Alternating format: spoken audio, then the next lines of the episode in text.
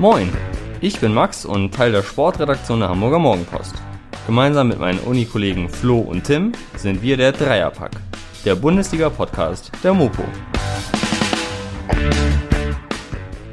Heute sprechen wir über Daniel Thuns Entlassung und die Torpedierung des HSV-Entwicklungsweges. Genauso schwammig geht's bei den Nachbarn aus Bremen daher, die genauso wie die Nachzügler von der Hertha um die Klassenheit kämpfen. Und im Quiz gibt's endlich mal elementare Bundesliga-Learnings. Und Trivialwissen. Viel Spaß!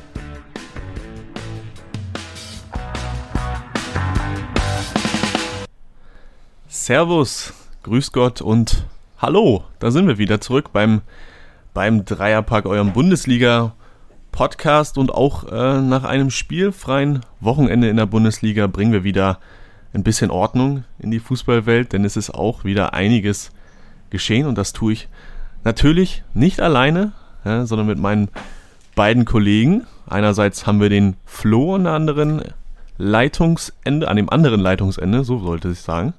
Tim, hallo. Und wir haben auch noch den, den guten Max dabei. Der war ein bisschen verspätet, aber jetzt hat er es auch zu uns gefunden. Aber immerhin äh, nennst du mich noch gut, der gute Max. Da, dafür herzlichen Dank und auch ein herzliches Hallihallo.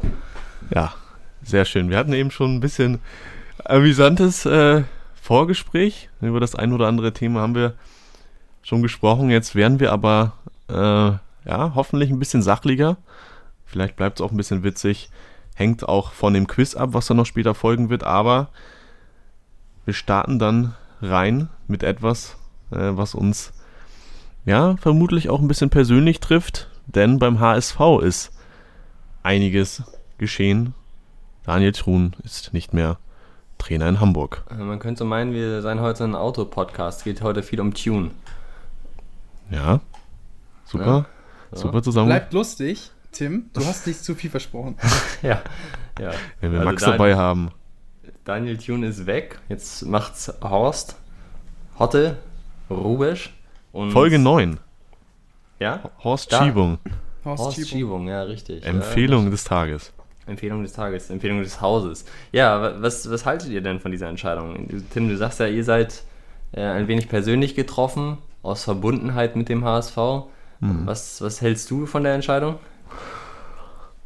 Ja, ähm, grundsätzlich äh, kann ich natürlich erstmal sagen, dass es schade ist, ähm, weil ich glaube, ähm, zumindest Flo und ich, äh, Daniel Thun sehr, sehr geschätzt haben für seine Art und Weise, äh, für seine Art und auch seine Weise zu kommunizieren. Ähm, sehr authentisch, immer sehr ehrlich, vom Gefühl her immer die passenden Worte gefunden, egal wie, wie eng und äh, bedrohlich die Situation auch war, hat er lange Zeit Zuversicht versprüht. Ähm, nach zunächst ein bisschen Verwunderung kann ich aber die Argumentation dann, dann schon nachvollziehen. Ähm, wir sind ja nun mal nicht dabei im täglichen in den täglichen Abläufen da äh, beim Verein, wenn gesagt wird, er hat die Distanz äh, zu den Spielern verloren, er ist ein bisschen von seinem. Die Nähe meinst du? Ja, die Nähe verloren, genau, die Distanz war zu groß.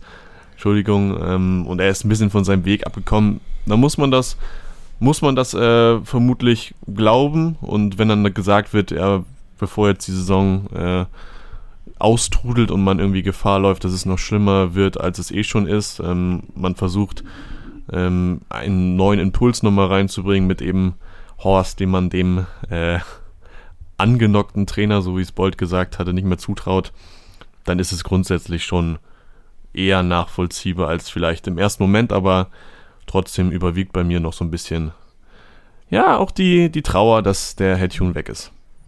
Ja, Flo, ich schließe mich dazu an. Ja?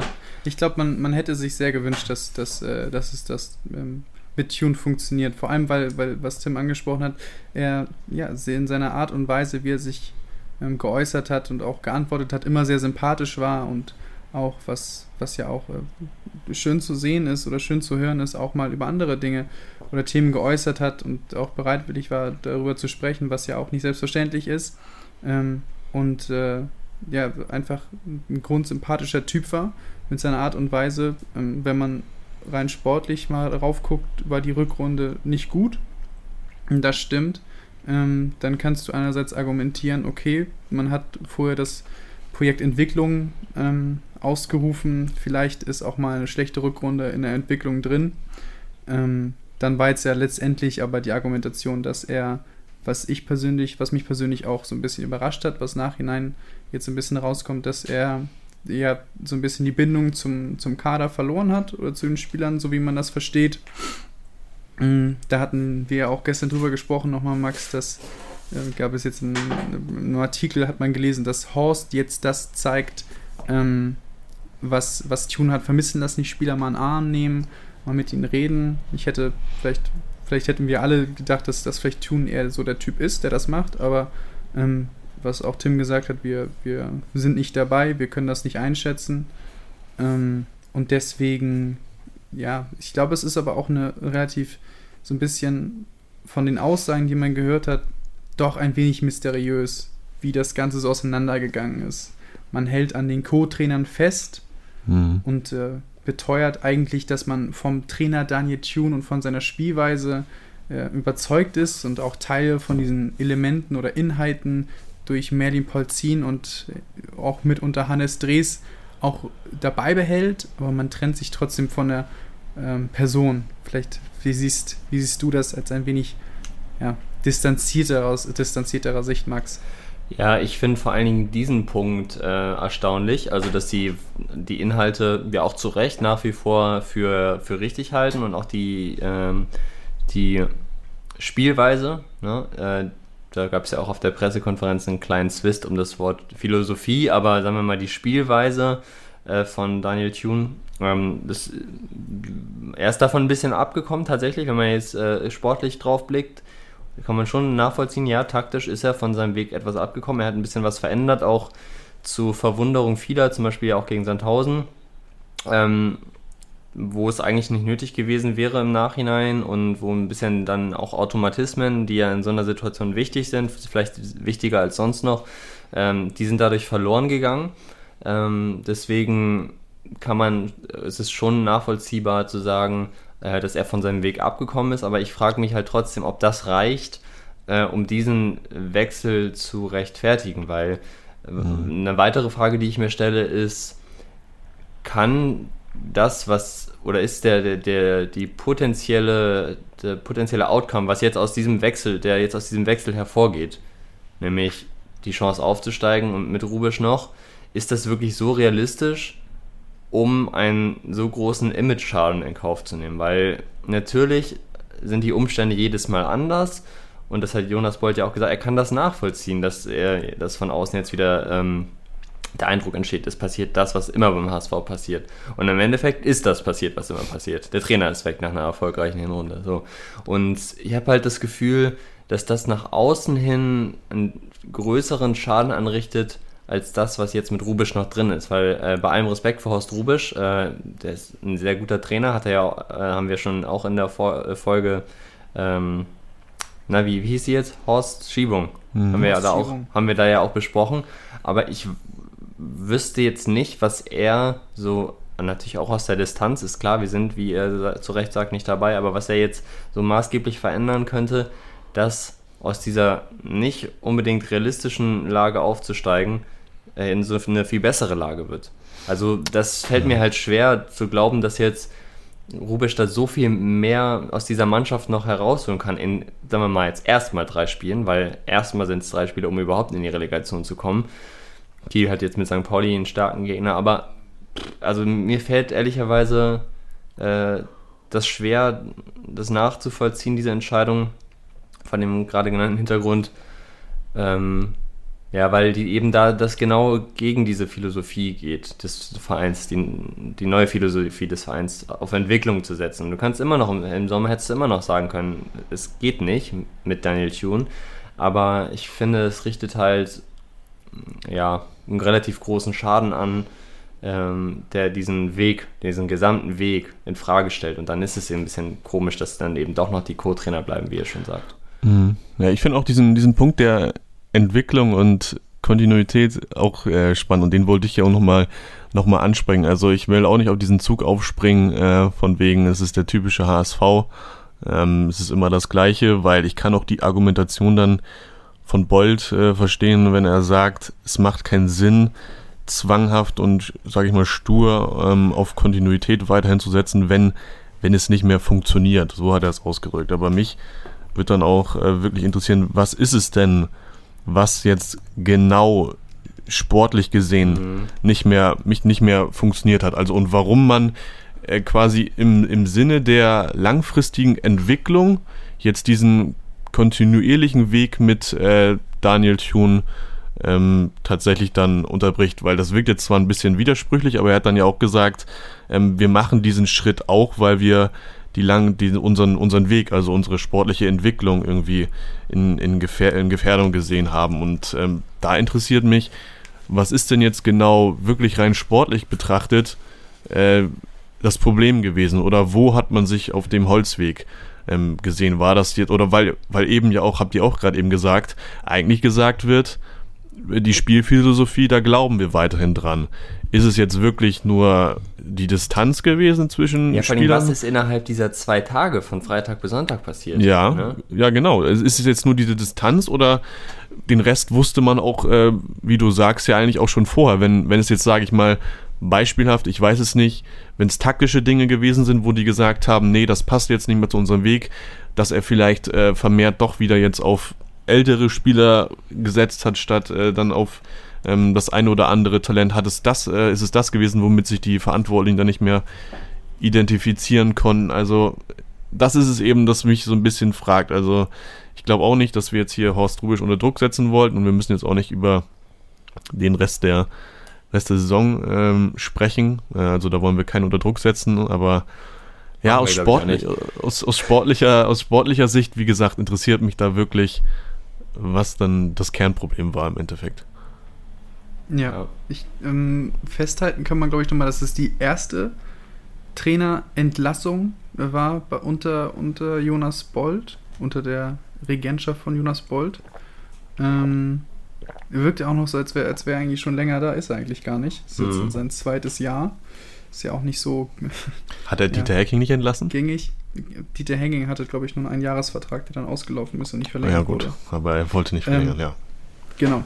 Ähm, deswegen, ja, ich, ich gehe da äh, voll mit euch mit. Es ist so ein bisschen, ja, nicht so ganz nachvollziehen. Es ist, wie gesagt, ein wenig, die Aussagen sind ein wenig schleierhaft und, und mysteriös. Ähm, es ist, ja, ja, wie gesagt, ich glaube, man kann nur sagen, dass, dass Daniel Thune vor allem mit seiner immer mit seiner Art, vielleicht nicht immer auf dem Platz sportlich äh, überzeugt hat, aber man sich vielleicht gewünscht hätte, ähm, dass, es, dass dieser Weg weitergegangen wird äh, mit ihm und dass ihm da vielleicht nochmal die Chance gegangen wird, wenn aber dann die Aussagen kommen, dass er die, diese, die, die die Bindung mit der Mannschaft verloren hat. Wie, wurde nicht gesagt und das, glaube ich, können wir auch nicht nachvollziehen.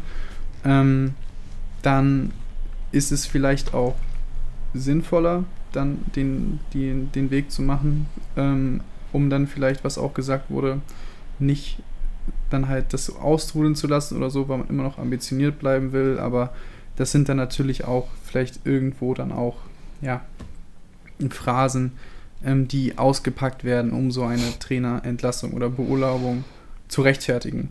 Ja. Ähm, oder? Also, das ja, ist, ja, klar. Das ist eine, dann wird es natürlich irgendwo in, in, den Kontext gesetzt, dass es Sinn macht, aber äh, es ist letztendlich dann auch vielleicht irgendwo wieder die, die dieselbe Geschichte, so wie es äh, letztendlich Max gesagt hat. Unterm Strich wurde wieder ein Trainer entlassen. Geht, äh, ich glaube, Max, seit Markus Gistol, unserem mm. guten Freund Magi, Markus Gistol, kein Trainer mehr ins zweite HSV-Jahr, wenn das richtig ist. Ich glaube, Titz ist noch in zwei Saisons gegangen oder so, aber das ist ja auch nicht ja, ja der kam aber auch erst äh, gegen Genau, Ende hat, glaube ich, auch ne? kein komplettes Jahr gemacht.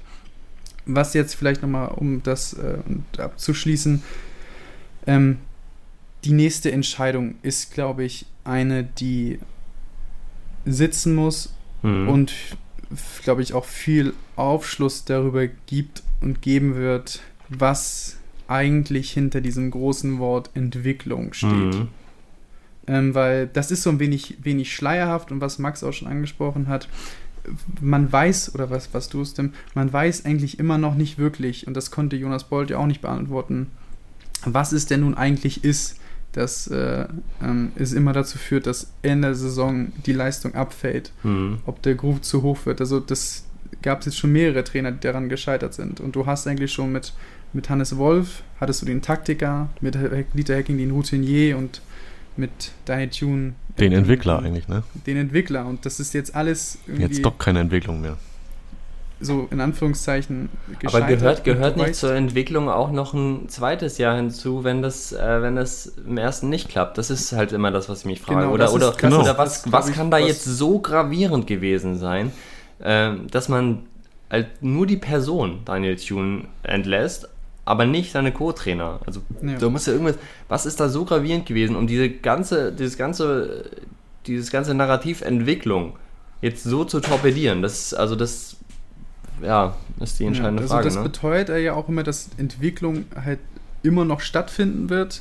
Ne? Nur nicht mehr, dass da an dieser, was hat er so, wie hat das gesagt, in dieser, an dieser einen wichtigen Position da justiert werden musste. Ähm, ja. Ich glaube, es wird nicht komplett nachvollziehbar sein. Ähm, und aber laut ihm geht ja die Entwicklung weiter. Genau, laut ihm geht die Entwicklung weiter. Also das ist halt so ein bisschen widersprüchlich alles. Ja, ja die Entwicklung äh, innerhalb der Mannschaft geht natürlich auch immer weiter so, aber es ging um den Weg. Nicht, ja, ja, aber es ist natürlich nicht das, was sozusagen diesem, diesen Vorstellungen entspricht, wenn man von Entwicklung spricht. Ja, ich da bin, gehört halt der Trainer mal, dazu. Tja. Ich bin mal gespannt, ähm, wie die also mal wir und versuchen den Schluss zu setzen, ähm, wer, wer der nächste Trainer sein darf. Und äh, ich glaube, dann können wir an der Position oder vielleicht an der Person vielleicht ein bisschen mehr abmachen, was so allgemein da äh, unter Entwicklung verstanden wird ja. oder was da entwickelt werden soll. Und Top-Kandidat soll ja Steffen Baumgart sein. Wir müssen das Thema jetzt auch gar nicht größer machen, als es ist. Äh, Top-Kandidat soll ja aber Steffen Baumgart sein. Und wenn wir schon die Möglichkeit haben, dann, dann sollten wir sie auch nutzen, finde ich. Äh, nach dem gestrigen Gespräch mit Steffen Baumgart haben wir ja hier ein paar Exklusivzitate. Ähm, und äh, Steffen Baumgart hat äh, gesagt, ich habe mich bewusst für einen neuen Anfang an einem anderen Fußballstandort entschieden. Er hat ja seinen Vertrag in Paderborn nicht verlängert. Tatsächlich sind, sagt er, seitdem mehrere Vereine auf mich zugekommen, sodass ich verschiedene Gespräche führe, bevor man zusammenfinden kann. Und das dann auch mit Bezug auf den HSV, muss man miteinander sprechen und ein Gefühl für die Aufgabe, die Möglichkeiten und die weiteren handelnden Personen bekommen. Wenn der Hamburger SV mit mir sprechen möchte, werde ich mir die Vorstellung gerne anhören.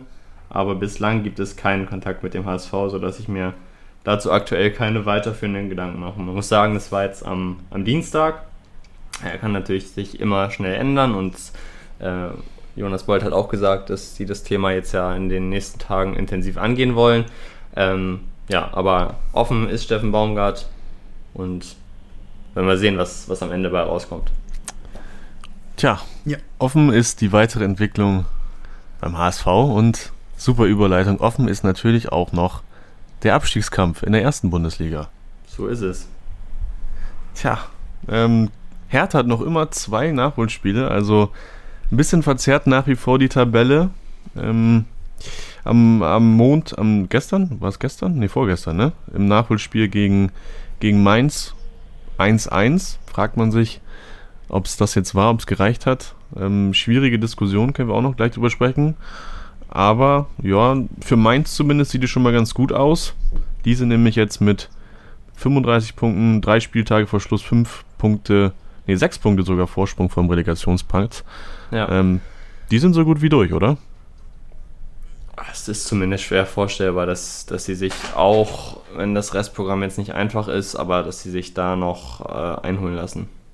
No. Und Hertha? Ja, Hertha Flo, das ist ja, ist ja eigentlich äh, deine Überraschungsmannschaft der Saison gewesen. Dein Steckenpferd. mein Steckenpferd.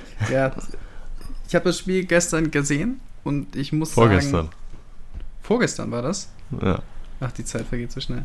Ähm, ja, Hertha hat mich ehrlich gesagt nicht überzeugt. Das so, man, klar, man muss äh, zugeben, ähm, erstes Spiel nach der Quarantäne, da muss man auch erstmal wieder reinkommen, aber man hat so, finde ich, vor allem in der ersten halben Stunde einen starken Kontrast gesehen zwischen Mainz, die da wirklich glaube ich, zweimal, zwei, Boetius vergibt, glaube ich, 200-prozentige oder vergibt mhm. 200-prozentige, trifft einmal die Latte und haut einmal über den Ball. Ähm, und, und äh, Mainz kann da klar in Führung gehen und ist die absolut spielbestimmende Mannschaft. Und ähm, Hertha kommt dann glücklich durch den Standard in, in, Führung. So, du musst, wenn du unten als Abstiegskandidat unterwegs bist, musst du glücklich über Standards ähm, in Führung kommen. Und das ist auch, denke ich mal, ein positives Signal, dass sie über Standards äh, zu Toren kommen können.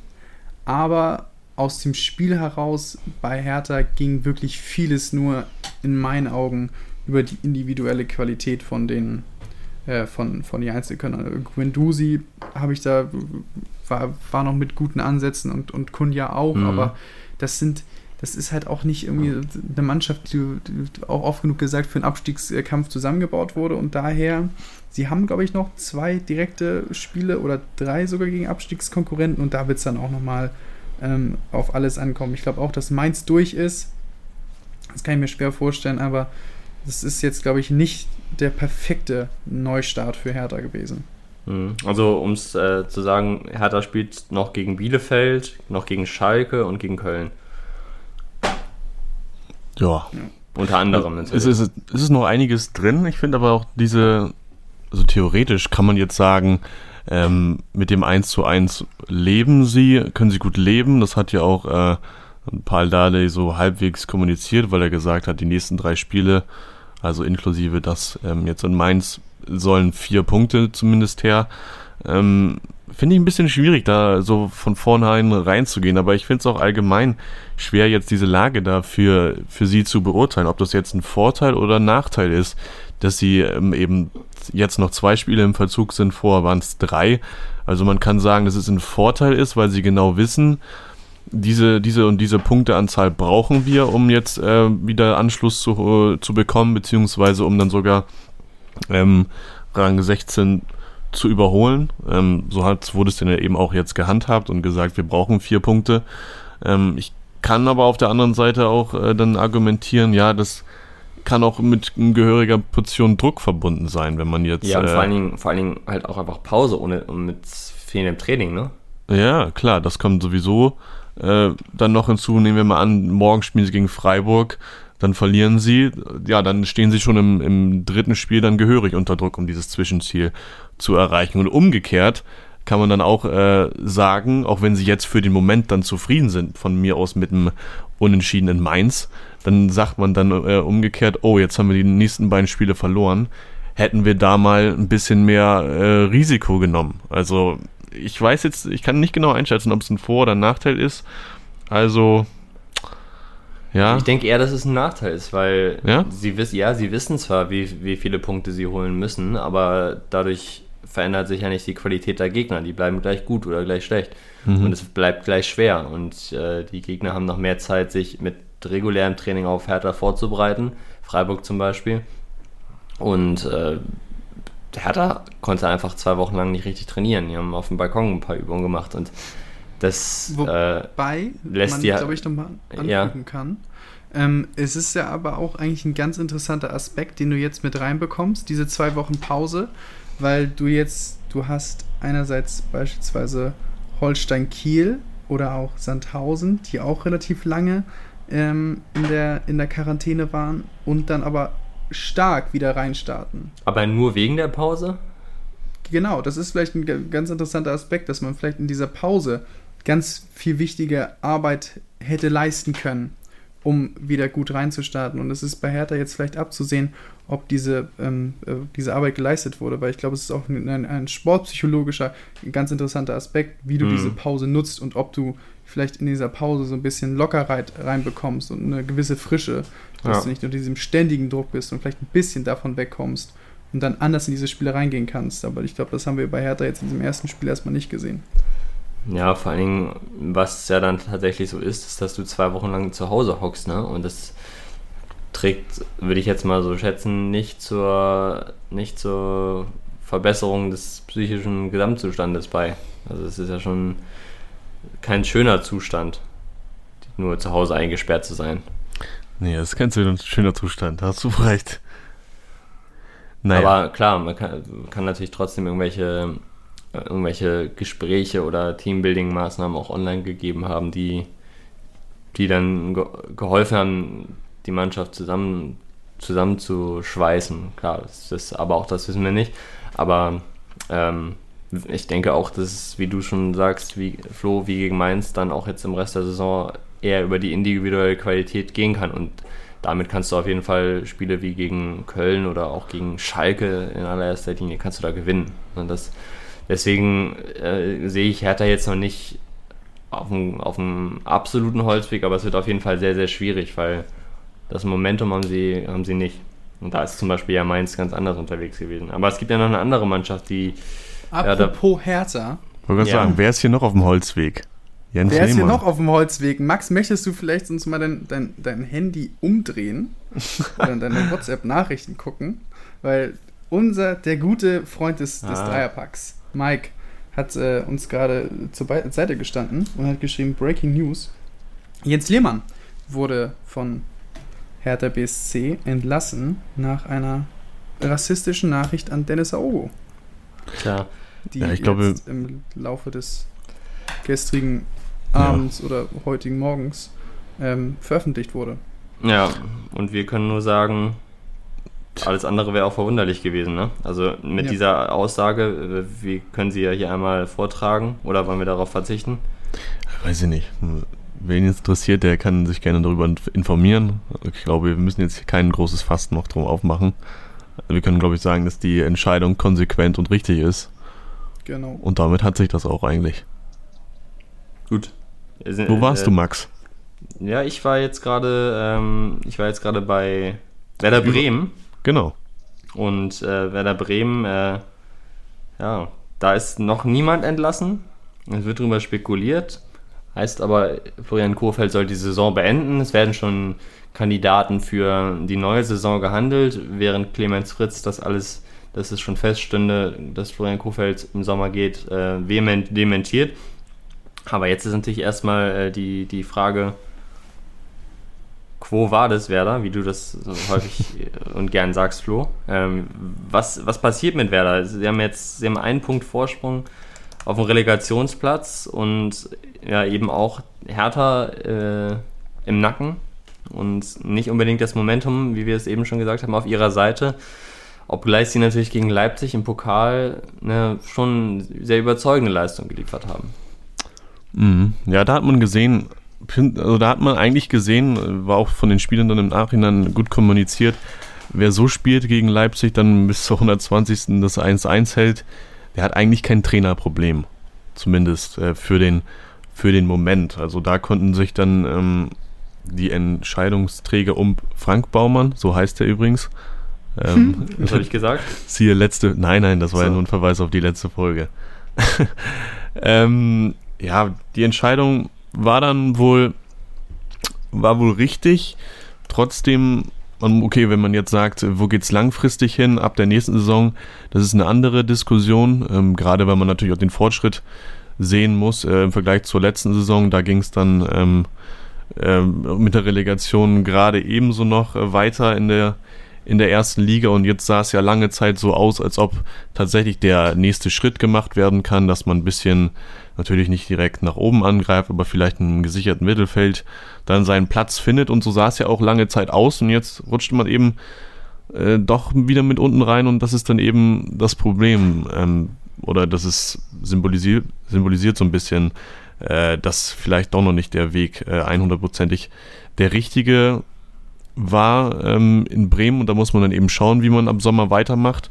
Für die kommenden Spiele würde ich sagen, ähm, die spielen jetzt noch gegen Leverkusen, gegen Augsburg, das wird natürlich ein entscheidendes Spiel, und gegen Gladbach. Am sinnvollsten natürlich gerade für Leverkusen und Gladbach geht es auch noch äh, um was, dass sie so ein bisschen zu ihrem, zu ihrem Spielstil, den wir auch schon zu, zu Beginn und zur Mitte Saison da an, angesprochen haben, ja, dieses Pragmatische, dieses ein bisschen, es ist kein schöner Fußball und das gefällt auch den Fans nicht, aber man hat auch gegen Leipzig jetzt wieder gesehen, wie man als, als Einheit, wenn man zusammen kämpft, auch wenn der Fußball nicht der schönste ist, dann eben jeder Mannschaft äh, dann auch äh, was, was abluchsen kann in Sachen Punkten. So. Und wenn, wenn sie das beibehalten für die letzten drei Spiele, dann ja, ist schon noch was drin. Dann äh, springen sie von der von der Klippe, nee, von der Schippe springen sie dann, aber hm ja, wie es dann am Sommer weitergeht, das ist eine andere Frage. Ja, das ist ein sehr guter Punkt, den du da angewiesen hast, wenn, weil wenn du eigentlich so lange gegen Leipzig ähm, dich dagegen, äh, dagegen stemmen kannst und eigentlich so lange das Spiel hinauszögerst, ähm, dann hast du eigentlich kein Trainerproblem, weil wir haben schon angemerkt, der, der Kader hatte, hat kaum Verstärkung bekommen und äh, eher Leistungsträger abgeben müssen nach schon einer anderen schwachen ähm, nach einer schwachen Vorsaison. Und eigentlich ist ja, was einen guten Trainer mitunter ausmacht, dass du aus einer Mannschaft formst, die mehr ist als die Summe ihrer Teile. So, dass du da ein Kollektiv hinbekommst, das einfach besser ist als der, als, als, ne, als die Einzelspieler an sich. Und ich glaube, das hat man da gesehen. Und was ich aber auch glaube, ist, dass diese Konstellation, dass du, dass er erst vor ihm ausstand, das erste berichtet wurde, dass er vom Aussteht, dann wird sich wieder für ihn ausgesprochen oder wir gucken mal und das Ganze wird verschoben und dann liefert er so ein Spiel ab und dann wird sich eigentlich zu ihm bekannt und dann wird aber wieder berichtet, dass nach Nachfolger gesucht wird. Ich glaube, dass gerade in so einer wichtigen Phase der Saison, wo es noch um viel gehen kann, das nicht wirklich hilfreich ist. Oder? Ja. Also, dass immer so ein, so, ein, so ein Hin und Her und dass es dann schon über den Nachfolger gesucht wird, das ist ja auch für, für die Mannschaft und vor allem für den Trainer äh, nicht angenehm und nicht die beste Grundlage, da noch einen guten Saisonendspurt hinzulegen. Ja, oder? ich fand insbesondere so dieses Interview von Frank Baumann bei Sky nach dem Spiel gegen Leipzig, äh, da ist er ja also erst hat er sich klar bekannt, dann ist er doch wieder so ein bisschen äh, hin und her geschwankt in, ein, in seinen Aussagen. Es war irgendwie nicht so richtig klar. Und hat er trotzdem, anstatt sich jetzt einfach klar zu bekennen, wenn es dann möglich ist, ähm, ja, hat er so viel Interpretationsspielraum gelassen. Dann kam danach Florian Kofeld und äh, wurde auch gefragt, äh, gehen Sie davon aus, dass Sie, dass Sie jetzt äh, für die restlichen Spiele Trainer bleiben? Und dann sagt er, ja klar, hat Frank Baumann mir ja auch gerade gesagt. So, und das ist, äh, wie du schon sagst, das, das hilft einfach nicht. Und natürlich wissen wir nicht, wie, wie viel Rückendeckung intern vorhanden ist und wie da so unter den Freunden Baumann und Kofeld äh, miteinander umgegangen wird. Aber das alles hilft ja einem Trainer nicht, äh, sich aufs Sportliche zu fokussieren. Das ist schon, ja, also von außen betrachtet problematisch. All, alles so ein bisschen schwammig in Norddeutschland, ne? Ja. Also das äh, haben sie mal gemeinsam, die beiden Clubs. Und jetzt bringt die Sportbild sogar schon den nächsten Norddeutschen in, in Bremen ins Spiel. Und zwar? Sogar zwei. Mit Ole Werner und Timo Schulz. Ei. Ja. Aber gut, äh, das äh, wird jetzt erstmal abzuwarten sein, wie Werder die letzten Spiele gestaltet. Und ähm, dann wird es auch zu sehen sein, ob Kofeld überhaupt selbst bleiben will. Äh, wird jetzt in Leverkusen gehandelt. Währenddessen wird Terzic als Kandidat in Bremen ins Spiel gebracht. Also es ist, es ist halt sehr, sehr, ja, ja, sehr, sehr viel, äh, sehr, sehr viel so auf Nebenschauplätzen los in und bei Bremen. Ja, das Trainerkarussell geht weiter. Ja. Muss ja. Wer hat so. noch mal, äh, nee, wer will noch mal, wer hat noch nicht, so geht's. Zwei neue Trainer ab der kommenden Saison haben auch Leipzig und Dortmund. Elegant. Und da sind wir auch schon äh, beim Spiel, äh, beim Topspiel eigentlich, auch wenn es nicht das Topspiel offiziell ist, was den Spieltag angeht. Das ist nämlich Bayern gegen Gladbach. Natürlich auch äh, spannend, insbesondere weil Bayern Meister werden kann und für Gladbach äh, noch der Kampf um Platz 7 äh, sehr vielversprechend ist. Aber wir sind beim Duell Dortmund gegen Leipzig. Und da ist die Frage, ja, was macht Dortmund? Wir haben letzte Woche schon über den, über den neu äh, entstandenen Dreikampf gesprochen, da um die Champions League mit Wolfsburg und Frankfurt. Wolfsburg und Dortmund mit nahezu identischen, ähm, mit nahezu identischem Restprogramm. Frankfurt dazwischen mit dem vermeintlich leichtesten, aber mit der schlechtesten Tordifferenz. Ja, und ähm, jetzt ist die Frage, wie performt Dortmund gegen Leipzig? Sie sind natürlich auf Rang 5 unter Zugzwang, müssen punkten, ähm, aber haben mit Leipzig eine Mannschaft, die ja nicht äh, umsonst auf Rang 2 steht. Was glaubt ihr? Äh, worauf kommt es an für Dortmund gegen Leipzig?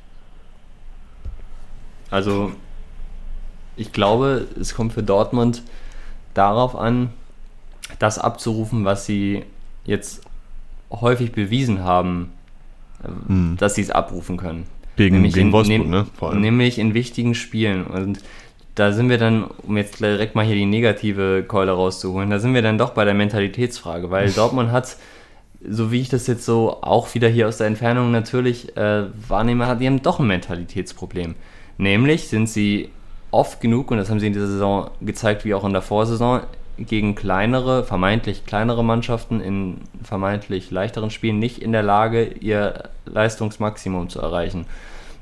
Wenn sie dann aber gegen starke Gegner, beispielsweise Manchester City, beispielsweise in VfL Wolfsburg, spielen oder auch unter Zugzwang sind oder gewinnen müssen, dann bestes Beispiel Holstein Kiel, dann sind sie dazu in der Lage, überragenden Fußball zu spielen und, und das haben sie auch in der Hinrunde gegen Leipzig gezeigt. Ne? Das war auch gut. Mhm. Und äh, deswegen glaube ich, es hängt sehr davon ab, ob äh, Erling Braut Haaland fit wird. Stand Dienstag hat er noch nicht mit trainiert, sollte Mitte der Woche einsteigen, das wäre jetzt exakt heute. Äh, wenn er fit wird, dann denke ich, hat Dortmund sehr gute Chancen. Ohne ihn hat es auch gegen Kiel geklappt, aber Leipzig ist bekanntermaßen nicht Kiel und etwas besser. Und deswegen glaube ich, wenn er fit wird, dann hat Dortmund sehr, sehr gute Chancen. Auf jeden Fall haben sie mit ihm bessere Chancen, was man ja. Ähm, auch interessant, das ist ja die, das DFB-Pokalfinale, was wieder vorgezogen ist. Mhm. Die Paarung, die wir da sehen werden. Ähm, ich glaube auch, dass, dass Dortmund in diesem Spiel ein gewisser, ja, ist vielleicht ihnen zu, zu, zu entgegenkommen würde, wenn sie weniger mit dem Ball arbeiten würden und mhm. vielleicht so ein bisschen gegen den Ball arbeiten, was sie ja auch schon gezeigt haben, was ganz gut funktionieren kann, wenn alle mitziehen. Siehe DFB-Pokal gegen Borussia Mönchengladbach oder ähm, gegen Manchester City. Ich glaube, das, das könnte gut funktionieren. Ähm, ich möchte aber kurz einmal nochmal, damit ich es nicht vergesse, einmal wichtiges Trivialwissen liefern. Wusstet ihr, dass Edin Terzic mit Hannes Wolf zusammen studiert hat und Hannes Wolf unser Freund Hannes Wolf Edin Terzic zum BVB geholt hat? Dass er ihn zum BVB geholt hat, habe ich schon mal gehört. Dass sie aber gemeinsam studiert haben, wusste ich nicht. Und zusammen in den Urlaub geflogen Ja, sind. das, das habe ich auch gesehen. Das hab, hast du es auch hier im Sportschau-Thema? Wie heißt das? Ist das nicht verrückt? Einfach nochmal, damit. Was haben Sie denn studiert? Ich, äh, ich glaube, Sportwissenschaften an der Universität Bochum. Ah. Ja. Ich wollte es letztes Mal schon erzählen und habe es vergessen. Jetzt wollte ich es einfach nochmal einwerfen, damit man es einfach mal weiß. Finde ich. Und was bedeutet das jetzt mit Blick aufs Spiel aus deiner Sicht? Relativ wenig. Ich wollte es einfach nur mal gesagt haben. Einfach nochmal einwerfen. Hannes Relativ Wolf. Der Hannes Learning Wolf. Podcast. Kontext, aber einfach nochmal reinwerfen, damit man's, damit ich es diesmal nicht vergesse. ich glaube fürs Spiel, was, was man, Learning Podcast, was bedeutet, es wäre auch vielleicht ganz interessant, weil Leipzig wird nicht mehr deutscher Meister. Ich glaube, das ist relativ klar. Ja, stimmt. Und äh, die Champions League ist gesichert. Ähm, das DFB-Pokalfinale haben sie jetzt erreicht. Sie haben eigentlich so dieses Endspiel in der Saison äh, mit, mit, dem mit dem Finale, das jetzt, das jetzt noch kommt. Ähm, wird mir ganz interessant, wie sie, das, wie sie das Ganze jetzt angehen. Sie wirken jetzt nicht auf eine Mannschaft, die jetzt die letzten drei, drei Spiele völlig verschenken. Kann ja aber auch schon sein, nachdem man jetzt diesen Pokalfight abgeliefert hat, dass da ein bisschen was abfällt, gerade weil die Mannschaft vielleicht auch ein wenig hier doch ganz jung ist. Könnte aber, könnte sein, nicht, ist vielleicht ein ganz interessanter Aspekt, der zu sehen ist. Aber Julian Nagelsmann ist ja, ist glaube ich, maximal ehrgeizig noch. Ja, und Absolut, der, aber es ist ja, wie gesagt, eine relativ junge Mannschaft, ja. die jetzt gerade ein, ein, sehr anstrengendes Spiel und ein sehr aufreibendes, noch ein sehr emotionales Spiel hinter sich hat, wo es dann vielleicht auch schwer sein kann, nochmal für drei Spiele, in denen es ähm, mhm. etwas weniger geht, nochmal so viel aufzubauen. Ja. ja, das stimmt, aber ich glaube auch, dass er gerade mit Blick auf das dann anstehende DFB-Pokalfinale jetzt irgendwie nicht äh, auf die Idee kommen würde, weiß ich nicht, die B11 auf den Platz zu schicken nee, oder so, nicht, weil er abschenken werden, aber es er will, glaube ich, schon äh, die Mannschaft so einstellen, um dann eben zu prüfen, okay, was, was äh, ist mit Blick auf das DFB-Pokalfinale ähm, jetzt die richtige taktische Herangehensweise? Wird er wird dann nochmal tüfteln danach, vielleicht was hat geklappt, was hat nicht geklappt. Also ich glaube schon, dass er das, das Spiel ziemlich ernst nimmt, aber grundsätzlich hast du jetzt nicht, nicht Unrecht, dass äh, für Dortmund es natürlich um weitaus mehr geht. Und ich glaube auch, wenn sie das abrufen, was sie auch gegen Wolfsburg getan haben, nicht den besten Fußball, ähm, vielleicht auch in Phasen, wo sie nicht viel äh, im eigenen Ballbesitz sind, ähm, das einfach dann so hinnehmen, vielleicht ein bisschen auf Konter spielen, defensiv so so auftreten wie auch im, in den letzten Spielen, dann ähm, ja, hat Dortmund überraschenderweise dann auch mal ganz gute Karten gegen Leipzig. So. Ja. Damit haben wir den sportlichen Teil für heute, finde ich, ziemlich gut hinter uns gebracht.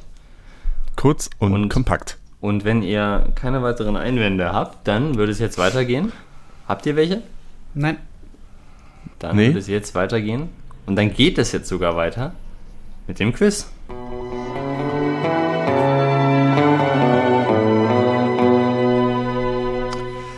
Ja, und da habe ich heute, wie ihr schon gemerkt habt, ein bisschen länger gebraucht, um das alles vorzubereiten. Ist nicht ganz ohne Grund. Es gibt nämlich jeweils drei Fragen für euch. Und darüber hinaus eine Schätzfrage für euch beide und eine, ich weiß gar nicht, wie ich sie, eine Kompetenzfrage. da kommt es, da einfach auf euer, auf euer Wissen an. Aha. Und äh, mir ist es eigentlich, nee, ich, ich lege heute mal fest, Flo, denk, du fängst an. Ja. Und äh, es geht um, und das liegt in allererster Linie daran, dass ich zum Saisonfinale, zum letzten Spieltag in zwei Wochen dann nicht dran bin mit dem Quiz. Es geht heute jetzt schon so ums, ums Saisonfinale.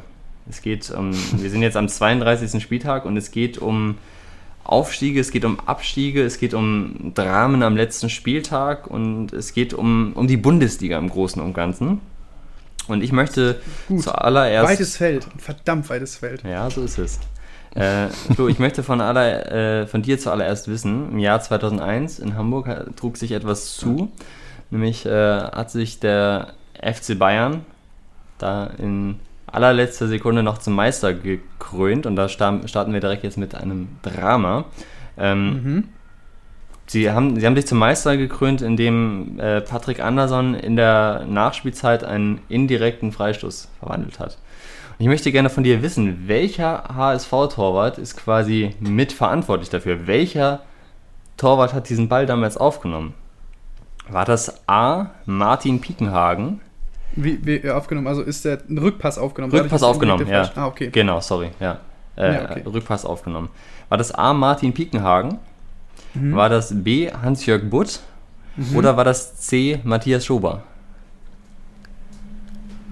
C kenne ich gar nicht. Ähm, es hat auf jeden hm, Fall den FC Schalke 04 die Meisterschaft gekostet.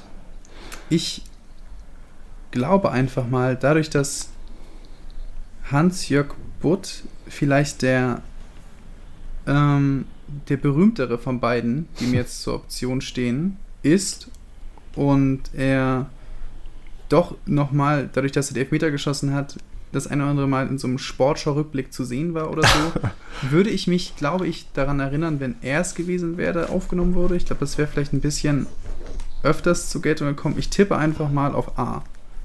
Du sagst also Martin Piekenhagen. Genau, weil okay. C kann ich leider überhaupt nichts mit anfangen. Ähm, und ich meine, wenn es Hans-Jörg Butt gewesen wäre, dann, dann vielleicht wüsste man das oder hätte irgendwie so ein bisschen mehr das Gefühl. Aber das habe ich so gar nicht, deswegen gehe ich einfach mal auf A. Okay. Ich kann dir sagen, Flo, das ist leider ein Fehlstart für dich. Ja. Denn es ist Matthias Schober gewesen, ausgeliehen vom FC Schalke 04 damals. Echt? Und ja, und der ja. war dann quasi als Schalker mit dafür verantwortlich, dass, dass Schalke nicht Meister geworden ist. Also wenn ihr es, aber kennt ihr die, kennt ihr das Video? Barbares macht erst äh, das 1 zu 0 auf der, für den HSV auf der anderen Seite, dadurch ist Schalke Meister, Schalke ja, ist das Spiel schon abgepfiffen und dann und dann. Äh, das auch ein oder andere Mal im Sportschau-Rückblick gesehen. Ja, legendär, ja. Und war da nicht, wer war da Moderator in, in Schalke? Rolf Fuhrmann oder so? Irgendwas Legendäres. Boah, ja. Aber äh, ist nicht hier gerade gestern Matthias Schober, ist der das, der ähm, jetzt hier neuer Nachwuchschef in, auf Schalke wird? Habe ich nicht mitbekommen. Nachdem Ruven Schröder ja zum Sportdirektor. Könnte aber sein. Aber Matthias Schober war es jedenfalls. Und wir bleiben direkt auch bei dir, Tim, bei dieser Szene. Ah, ja. Da gibt es nämlich noch mehr äh, zu erforschen oder herauszufinden hier. Und zwar war es ja ein indirekter Freistoß. Patrick Andersson hat den, ich meine zu erinnern, dass es sein einziges Tor für den FC Bayern war. Jetzt fragst den, du, wer abgelegt hat, oder? Hat den äh, ins Absolut. Tor geschossen.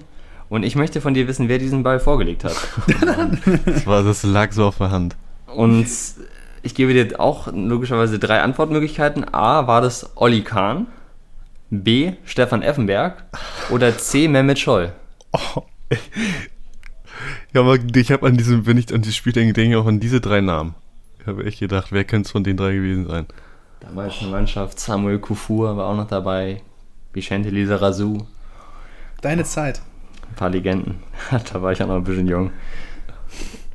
Olli Kahn, ey, der hat doch auch, der hat da doch auch rum mitgeturnt. Hat er nicht mit der, der hat er doch mit der Eckfahne getanzt danach.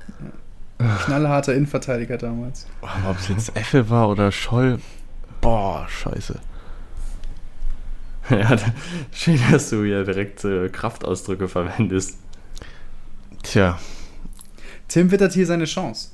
50-50. Ja. Ähm, also eigentlich ist es 33,3, 33,3, 33,3. Ja, aber ich glaube, ich schließe ja hier Kollege Kahn aus. Okay. Mann, ich sag, ähm, ich sag Stefan Effenberg. Ist das eingeloggt? Ja. Sicher? Nein. Aber du bleibst dabei? Ja. Okay. Ja, es ist richtig. Stefan Effenberg war das. Olli Kahn wollte den, wollte den Freischuss selbst schießen, durfte aber nicht. er wollte damit, du hast das ganz richtig in Erinnerung, er ist damit rumgeturnt und er wollte schießen, durfte aber nicht. Und ja, Patrick Andersson hat nur geschossen, hat er später erzählt, weil äh, Stefan, weil Mehmet Scholl schon ausgewechselt war mhm. und Stefan Effenberg an dem Tag einen schlechten, also der war schlecht aufgelegt bei Freistößen an dem Tag, deswegen durfte er schießen. Weil es da ja auch richtig um Gefühl und Technik ging, ne? Einfach Absolut, er hat, die, er hat, die, Lücke gefunden in der HSV-Mauer. Ja, ja, auf, auf jeden Fall. Okay, Flo, dann geht es mit dir weiter. Ja. Und ich möchte von dir wissen, welche Mannschaft am häufigsten aus der Bundesliga abgestiegen ist. Drama am letzten Spieltag, wenn man nicht gerade Schalke heißt und schon acht Spieltage vor Schluss absteigt. War das also als häufiger, häufigster Absteiger A, der erste FC Nürnberg, B, der erste FC Köln oder C, Alemannia Aachen? Oh, das ist gut.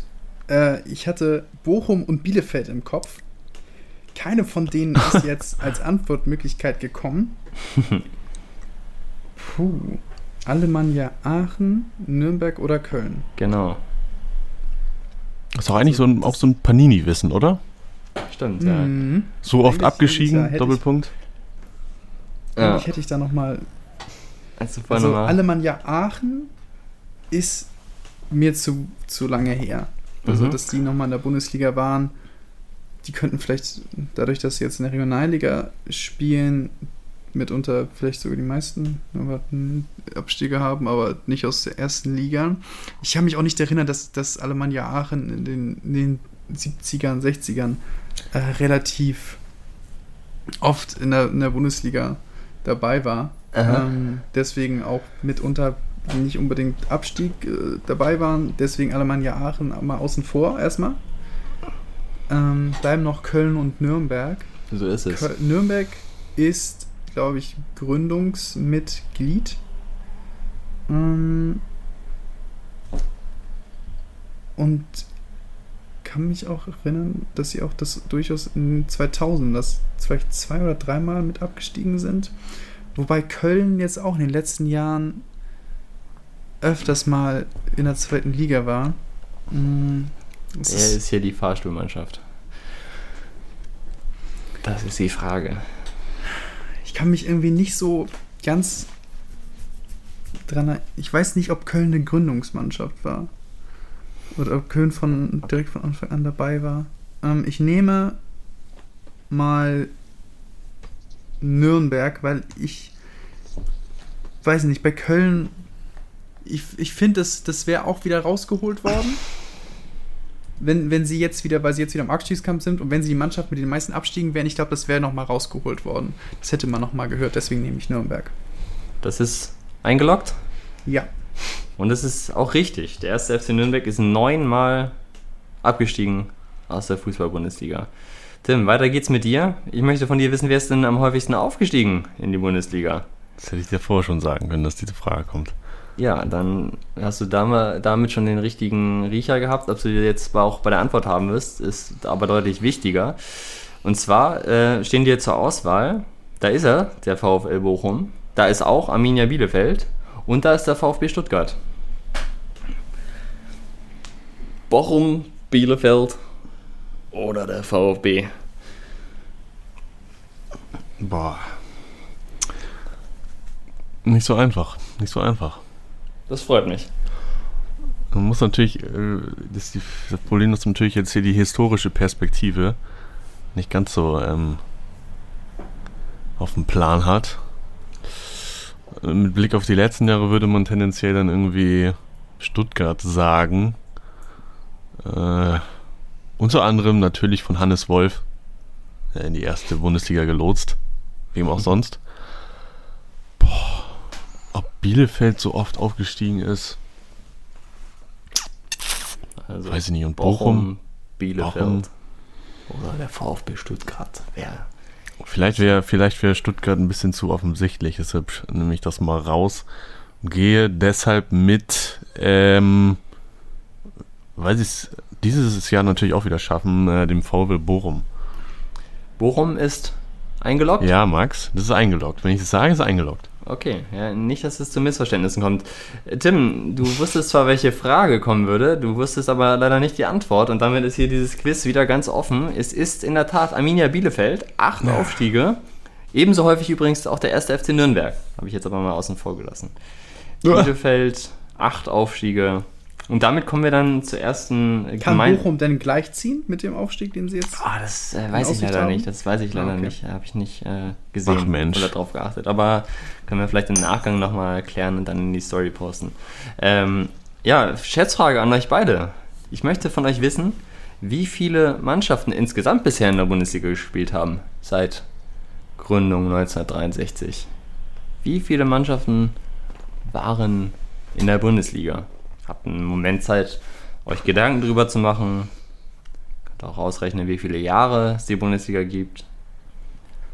Oder ihr lasst es, je nachdem, wie es euch beliebt. wie viele Mannschaften in der Bundesliga? Ein paar haben wir jetzt schon gehört. Ein paar, ja. Dann hättet ihr schon mal eine Basis, um was auszurechnen. ihr könnt sie auch alle im Kopf durchgehen. Das ist aber echt hart. Aber das ist doch jetzt hier mal, eigentlich ist es Bundesliga Basic Wissen, was wir jetzt hier äh, abfragen. Mhm. Nicht, dass ich das Klar. gewusst hätte, aber das ist eigentlich, wenn wir ein Bundesliga-Podcast sind, dann ist es das, was wir wissen müssen. Eigentlich schon. Dann, das ist unser Partywissen für die After-Corona-Zeit. Damit so. können wir punkten. Auf jeder Küchenparty können wir dann sagen, in der Bundesliga haben seit Gründung, müssen wir natürlich dann aufrechnen, falls Mannschaften aufsteigen, die noch nie dabei waren in der Bundesliga haben bisher gespielt. Und jetzt. Bundesliga wird auch bald 60, ne? Jetzt hätte ich gerne von euch die äh. Antwort. Wie, wie machen wir es? Schreibt es gerne in den Chat. Okay. Tim schreibt, sehe ich hier. Punkt, Punkt, Punkt. Ich habe okay. jetzt hier was eingetippt. Flo schreibt wieder einfach nicht. aus dem Gefühl. Es zieht sich. Ja, bei mir mal wieder. Hier. Ich habe was eingetippt und abgeschickt. Okay. Oh, das ist ein bisschen weniger als ich. Tja, und jetzt haben wir hier ein. Ich habe einfach 18 mal. Ja? Du hast was? Drei und dann. ein bisschen weniger. Ich habe 18 absteigen. mal 3 ein bisschen mehr. Ja, und, und jetzt haben wir hier einen Sonderfall. Ihr seid nämlich genau gleich weit weg. Es sind 56, halt. Es sind 56 Mannschaften. Flo hat hier Echt? eine 50 reingeschickt und Tim hat 62 geschickt. Ja, und damit seid ihr gleich weit weg. Ihr kriegt beide einen Punkt. Ihr seid wirklich. Äh, ja. Chapeau, hier, 2 zu 2, es geht hoch her. Und dann kommen wir ähm, zu eurer jeweils dritten Frage bevor es dann noch am Ende die, die letzte gemeinsame gibt. Ich habe gesagt, es gibt ein XXL-Quiz. Ich habe äh, hoffentlich nicht zu viel versprochen. Flo, ich möchte von dir wissen, welcher dieser drei Vereine, die ich dir gleich nennen werde, hat noch nie in der Bundesliga gespielt? Na, du hast viel versprochen, ne? Viele Fragen. Ja. Äh, welcher Verein hat noch, welcher dieser drei Vereine hat noch nie in der Bundesliga gespielt? A. Der Wuppertaler SV. B. Der SSV Ulm oder C. Rot-Weiß Aalen. Noch nicht in der Bundesliga. Wuppertal, Ulm oder Aalen. Nicht zu verwechseln mit Aalen das ist Aalen Halilovic. Mit H, ne? Ja, das ist Aalen mit H. Das ist nicht der VFR, genau. Da hast du völlig recht. Wuppertal, Ulm, Aalen. Also Ulm bin ich mir eigentlich relativ sicher, dass die mal in der Bundesliga gespielt haben. Das ist aber alles so, so Mannschaften, die 80er, 90er gefühlt mal äh, in der Bundesliga waren. Aber jetzt auch alle weit davon entfernt sind, ne? Ähm,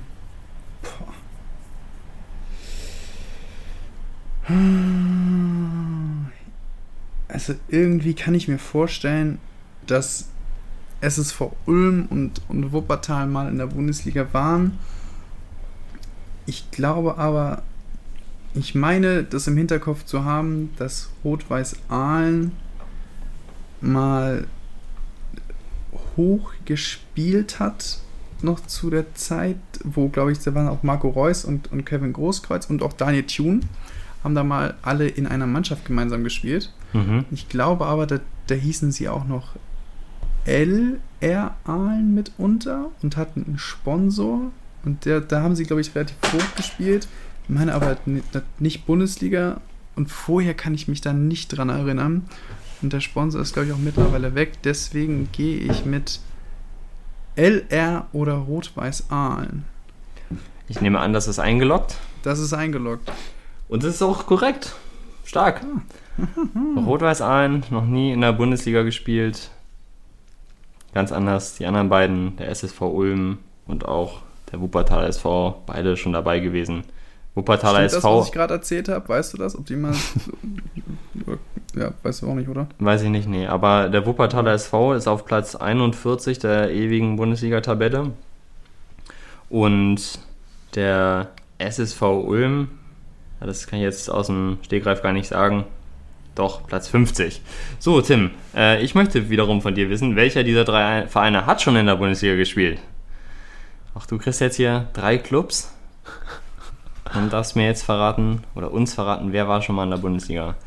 Ist es A, der erste FC Saarbrücken, B, Wacker Burghausen oder C, Blau-Weiß Berlin? Wacker Burghausen, weiß ich auch noch immer früher, dritte Liga. Legendäres Pokalspiel gegen den FC Bayern. Bayern erst im Elfmeterschießen weitergekommen. Olli Kahn damals auch dabei, glaube ich, drei Elfer gehalten. Also, Saarbrücken, Tim, Burghausen mhm. oder Blau-Weiß Berlin. Wer war schon mal in der Bundesliga? Ich weiß es, es wäre natürlich jetzt mal ganz interessant zu wissen, wie damals überhaupt hier die Gründungsmitglieder bestimmt wurden wäre eine, eine, super Herangehensweise natürlich zu sagen, auf jeden Fall schon mal die, die 16 Landeshauptstädte und dann noch, weiß ich nicht wer. Okay, dann fällt natürlich schon mal Bayern München raus. Das ist natürlich blöd jetzt die Argumentation, weil die waren es ja nicht. Hm. Aber vom Gefühl Burghausen, hm. Blau-Weiß Berlin kenne ich natürlich, kenne ich leider nicht. Natürlich äh, Tasmania, durch Schalke bekannt geworden. Äh, ich sage aber aus äh, Saarbrücken. War mal so. Ist es eingeloggt? Ja. du sagst, der erste FC Saarbrücken hat schon mal in der Bundesliga gespielt. Ja, das werde ich wohl so sagen. Und damit liegst du leider falsch. Saarbrücken Echt, war noch nie in der Bundesliga. Wacker Burghausen war auch noch nicht in der Bundesliga ganz anders als Blau-Weiß Berlin. Blau-Weiß Berlin hat 1986, 87 in der Bundesliga gespielt. Hätte ich aber ehrlicherweise auch nicht gewusst. Die gibt es auch, inzwischen auch nicht mehr. Ja, dann bin ich ja beruhigt. Ja. Gut, Tims damit, Argumentation am Anfang hat, hat, hat, hat, für mich, ich dachte auch erst Blau-Weiß Berlin, weil ich irgendwie noch äh, entfernt irgendwie die Ahnung hatte, dass es neben Tasmania noch, noch einen vierten Verein gab. Victoria Berlin war auch mal, glaube ich, in der Oder Bundesliga. Oder sogar einen fünften. Mhm. Aber dann das mit den 16 Landeshauptstädten, das hat auch, weil es gibt ja auch noch 1860, ich glaube, die waren Gründungsmitglieder. Ah, stimmt. Das, das hat dann auf einmal sehr viel Sinn gemacht, aber ja. mich ein bisschen aus konsequent. Aber schade, Mensch. Irgendwie doch nicht. Es Gut. nimmt alles wieder Form an hier. Damit, damit äh, steht es 3 zu 2 für dich, Flo. Und ihr habt jetzt gleich eine Minute Zeit. Oh ich werde hier die Zeit stoppen. Sowas hier. Ihr habt gleich eine Minute Zeit. Ich, ich sage jetzt gleich, wann es losgeht und dann sage ich, verkündige ich die Aufgabe. mit einer Minute Zeit, um alle Warte mal, eben, warte. Müssen ja. wir denn was aufschreiben? Ihr, ihr, notiert es euch am besten, ja, das ist am einfachsten. Dann könnt ihr es nach einer Minute abschicken. Darf, äh, darf man das? Ah, okay, dann mache ich es am besten im Ach, auf, beim Handy jetzt. Auf dem Handy, genau, am besten, dass ihr es da in WhatsApp dann reinschickt. Äh, es gibt natürlich auch, auch andere Messenger-Dienste. Ähm, genau, so, ich möchte von euch wissen, dafür habt ihr jetzt eine Minute Zeit. Mhm. Äh, welche Mannschaften sind noch nicht aus der Bundesliga abgestiegen? Und es geht los. Welche Mannschaften? Das ist ja so schwierig, Mann. Noch nie abgestiegen. Ich kann euch sagen, dass es sechs sind. Als ja, kleinen Hinweis. Sollen wir jetzt sechs richtige schreiben, oder? Am besten schon. Alle, die ihr wisst. Und wer mehr richtig hat, der hat hier den Punkt. Flo führt mit 3 zu 2. Ich moderiere jetzt einfach mal hier ein bisschen drüber weg. Mir sind vorhin vier davon eingefallen, allerdings hatte ich auch keinen Zeitdruck. Den habt ihr jetzt natürlich schon. Noch 20 mhm. Sekunden. Die Zeit läuft. Sie läuft unaufhörlich. Der Druck wird größer. Die Zeit wird weniger. Noch 10 Sekunden. Ich zähle runter. 5, 4. Ah, ich weiß es doch, 3, 2. Ah, ich schicke jetzt ab. 1. Und die Zeit ist abgelaufen. Ich schicke ab. Ich glaube, ich habe alle. Ah, Hoffmann habe ich vergessen. Das ist stark. Beide haben hier, kann ich sagen, sechs Mannschaften abgeschickt. Und dann gehen wir mal die Reihenfolge hier durch. Tim hat als erstes Schalke 04 hier stehen. Schalke ist allerdings schon mal abgestiegen. Das ist, heißt, das ist der erste, sozusagen der erste Fauxpas. Bayern München. Ach, jetzt habe ich hier offenbar einen großen Fehler gemacht. Das müssen nämlich sieben Mannschaften sein. Bayern München gehört natürlich dazu. Das ist der erste richtige von dir, Tim. Danke. Borussia Dortmund ist schon mal abgestiegen. Gladbach ist auch schon abgestiegen. Leipzig wiederum noch nicht. Ja, dann habe ich ja schon verloren. Und Union ist auch noch nicht abgestiegen, das ist völlig richtig. Und dann sind wir bei Flo. Bayern hast du einen Punkt. Union hast du auch einen Punkt. RB Leipzig hast du auch einen Punkt. Genauso hast du einen Punkt bei Leverkusen. Auch Augsburg hast du einen Punkt. Boah, stark. Hoffenheim ebenfalls.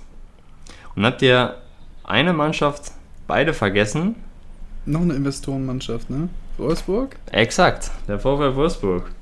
Und damit geht der Sieg an dich in dieser Runde und auch in diesem Quiz, Flo. 4 zu 2, herzlichen Glückwunsch beim XXL Bundesliga Quiz, das mir mal alle zeitlichen Rahmen gesprengt hat.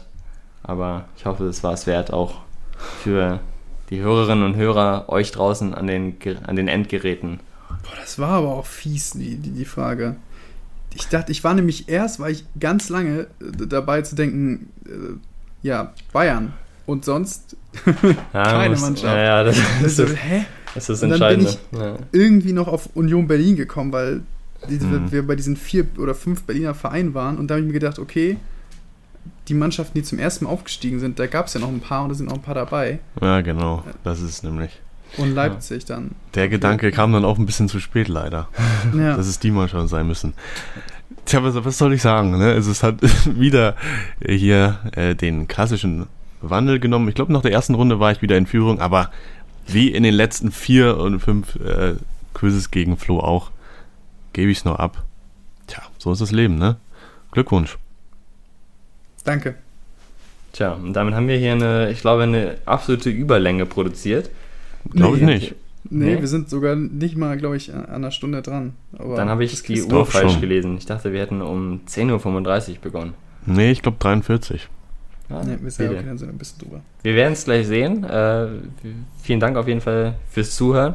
Ja, vielen an, Dank an für, euch das, äh, für, das gute, für das gute Quiz. Oh, danke. Max. Endlich sind wir mal schlauer. Ja, die Bundesliga Podcast hat Ich glaube, da hat man wirklich sehr viel Learning mitgenommen. Ja. Und sind wir jetzt alle bestens gerüstet für den Endspurt in der Bundesliga. Da kann jetzt eigentlich nicht mehr so. viel passieren. Wunderbar. Dann gehen noch die Grüße raus. Wen, wen grüßt ihr diesmal? Tim? Du? Ist äh, Daniel Thun. Liebe Grüße. Ich bin überzeugt, der wird seinen, seinen Weg weiterhin machen. Auch nicht beim HSV, was schade ist, aber der wird einen Verein finden. Alles Gute für die Zukunft. Das habe ich mir schon gedacht, dass jemand Daniel Thune grüßt. Deswegen grüße ich ähm, Riem Hussein, mhm. die deutsche Schiedsrichterin, die das Champions League-Finale der Frauen pfeifen wird. Ähm, ist, glaube ich, FIFA-Schiedsrichterin. Pfeift in Deutschland äh, nur dritte Liga. Leider. Ich habe, glaube ich, mal einmal DFB-Pokal pfeifen dürfen. Aber so wie ich das verstanden habe, hängt so ein bisschen in der dritten Liga fest. Darf jetzt aber das Champions League-Finale der Frauen pfeifen. Finde ich sehr gut. Herzlichen Glückwunsch. Und äh, vielleicht darf sie dann ja auch nächstes Jahr mal in Deutschland ein wenig höher pfeifen. Liebe Grüße. Alles Gute und viel Erfolg. Ja, in der Bundesliga ist sie manches Mal vierte Offizielle, ne? Aber hoffen wir mal, dass sie dann auch als, als Hauptschiedsrichterin zugelassen wird. Ja, ich grüße Dennis Aogo, den ich für einen sehr kompetenten Experten bei Sky halte und der sich, der sich vor allem über seine, seine Ahnung vom Fußball für diesen Job bestens eignet und qualifiziert. So. Das Wisst ihr, mit wem, apropos Trivialwissen 2.0. Trivialwissen. Wisst ihr, mit wem die Frau, Ehefrau von Dennis Aogo einen Podcast hat? Mit Dennis Aogo vielleicht? Nein. Na, ich hab's schon mal gesehen. Ich wusste äh, es auch eigentlich mal. Ja, ich weiß es aber nicht mehr. Na? Ich muss es auch. Mit der, mit der Frau von Dennis Diekmeyer. Steven Zuber. Ah, richtig, ja, stimmt. Ja, ich habe da mal die erste mal Folge, gehört. die erste Folge davon habe ich mir sogar mal angehört. Den fand ich auch jetzt noch mal was gehört. Nicht Spielerfrauen so on Air. Nochmal Trivialwissen. Ich glaube, ich weiß gar nicht, ob der. Doch, aber ich glaube, die haben zusammen beide in Stuttgart gespielt. Steven Zuber und Dennis Aogo. Auch nochmal hier was. Nochmal was in den letzten Metern nochmal was gelernt. So. so. Das soll es für heute gewesen sein. Gute Woche, schönes Wochenende. Viel Spaß bei der Bundesliga. Gut Kick. Auf Wiedersehen. Tschüss.